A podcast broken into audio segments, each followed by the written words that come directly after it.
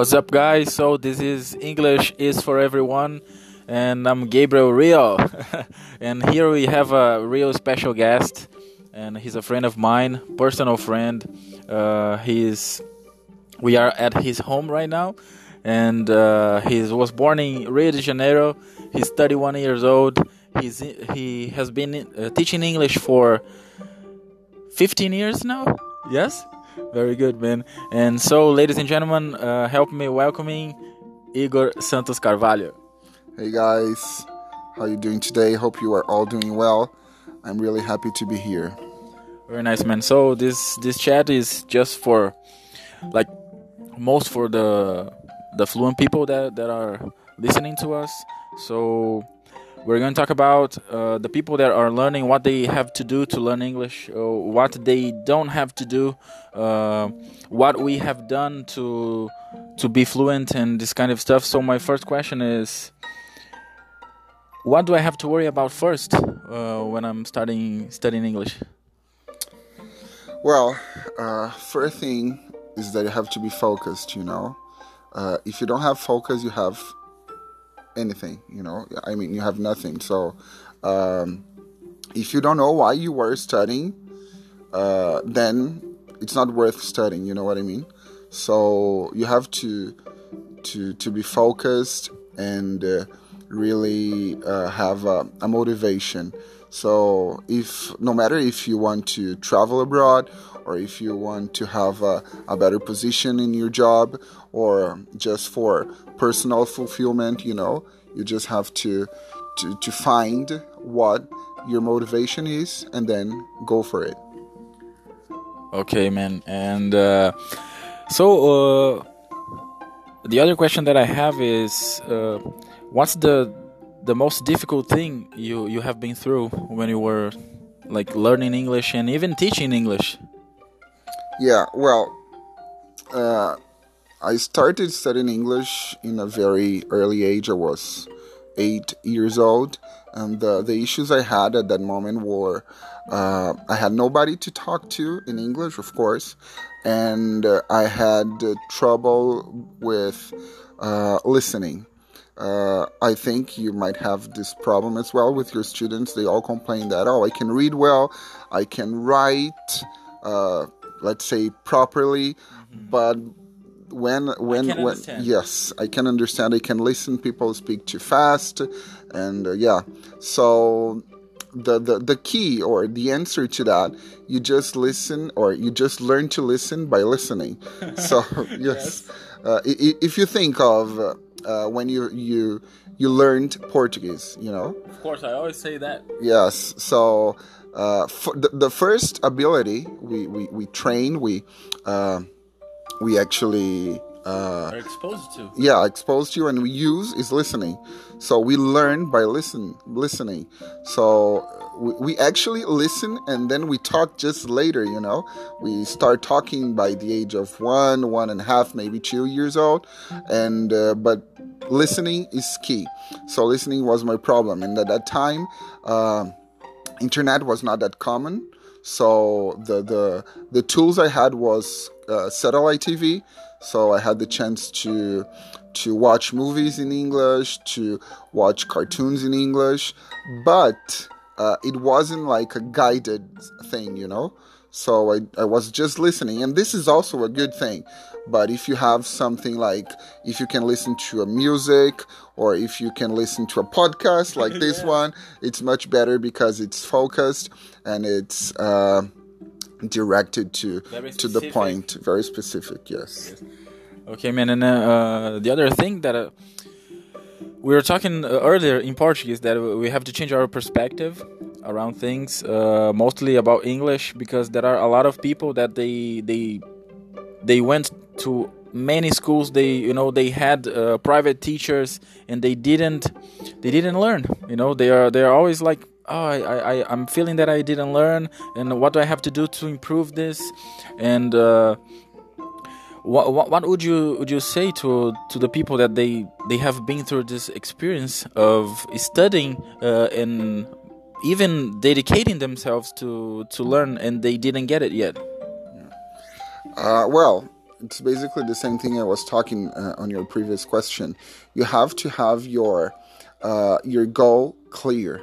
So just put it on your cell phone or just write it somewhere you you can read it very often. So you have to have your your goal very very clear and you have to remember it at all times possible you know so if you want to um, if you want to travel then you have to remember that you want to travel and also you have to give you a deadline you know? So i want to learn english in one year or i want to to to learn or i want to improve my reading or my listening in the next two weeks you know? So you have to to give yourself a deadline and i think that by that you can uh, um, you can improve and you can uh, have uh, things more clear.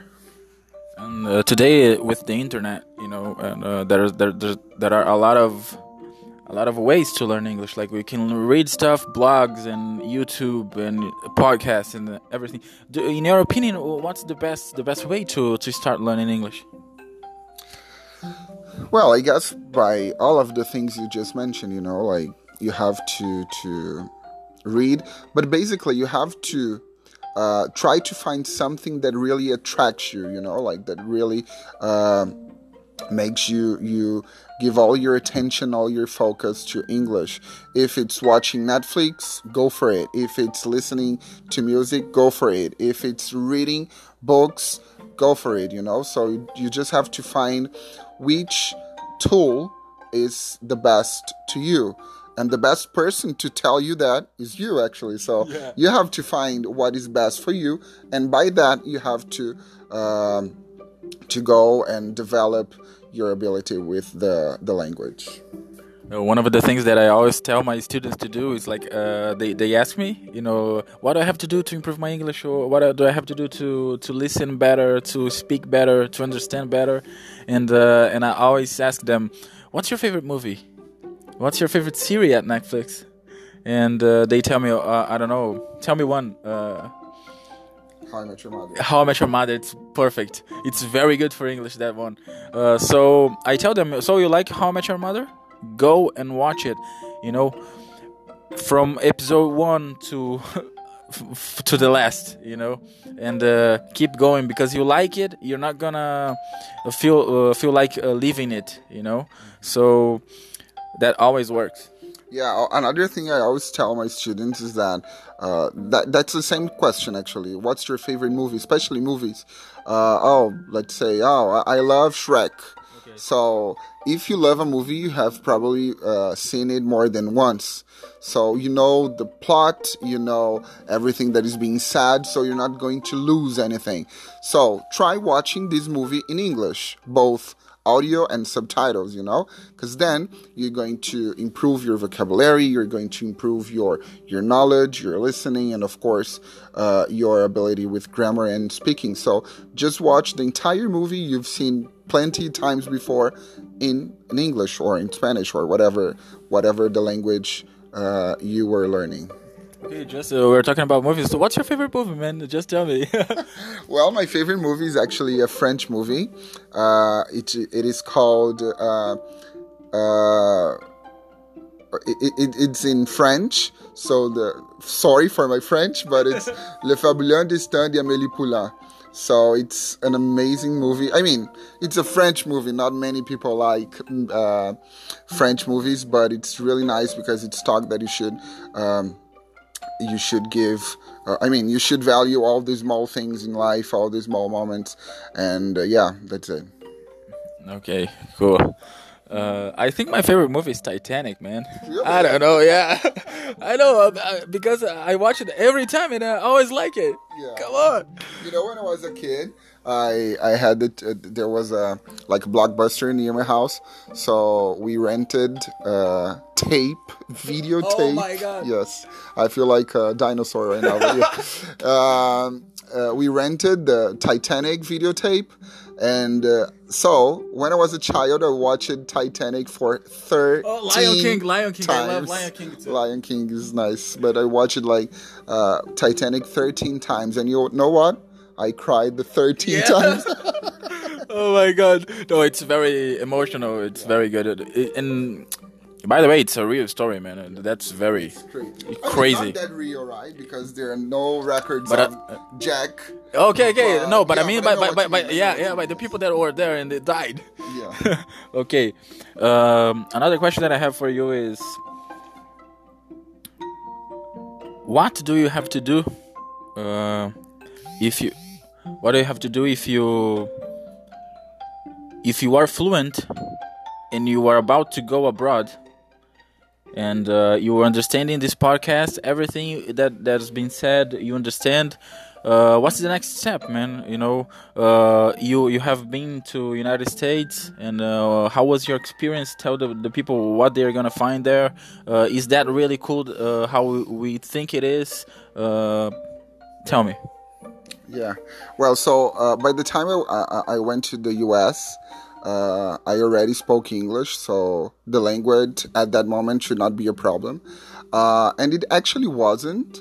The the things that we get really nervous and sometimes frustrated because maybe if you student are listening to this podcast right now maybe you haven't understand one word and you are really frustrated by the fact that you didn't understand one specific word. But if you got the idea that's it.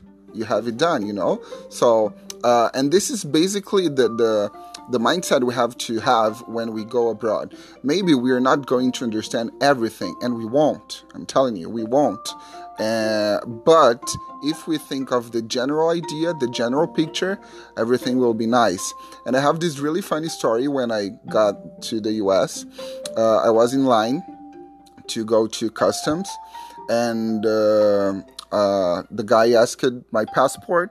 I gave it to him and then he asked me a question and the question was do you have with you and i said damn it i didn't understand it can you repeat that please and then second time he said do you have with you i couldn't understand what uh, what thing he, he wanted to ask me if i had and i said oh gosh I didn't understand it. And I said, I said, and then I said one more time.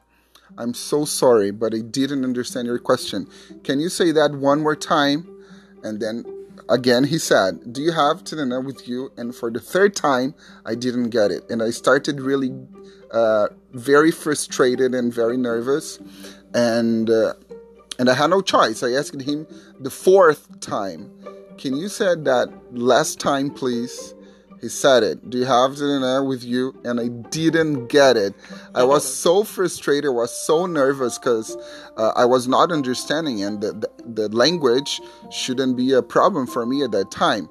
And by the time I said, okay, I'm gonna give up, I'm gonna call a, a translator, a person that speaks Portuguese, by the, the time I relaxed, I actually understood what he was asking me, which was, do you have any food with Oh you? my God. And I couldn't understand the word food, you know, and food, we have iFood in Brazil today, you know? Yeah.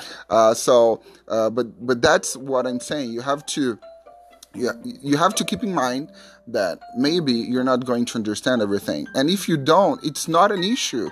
You're not american you're not a foreigner. You you don't have language as your first or or, or as your mother language. So it is not a problem if you don't understand or if you don't know how to say something in english people understand that. People are actually very friendly uh, with uh, foreigners that try to speak their language because it's actually something very polite that you are trying to speak their language to communicate with them. So people will understand and i'm telling you that they will. Yeah, and the, the other thing that uh, I have a friend that you know, John, and he's American, and I, I would always ask him questions all day long, and he would ask me like, "What what does that mean in Portuguese? What does that mean in English?" And uh, a lot of times he would come to me and say, "Hey man, I don't know. I don't know the meaning of this word. I don't know. I don't know why this is this way." And uh, even the Americans, they don't know. So why the hell would you want to know everything? We never, we will never know everything. You know, we are always learning, always, always, day by day.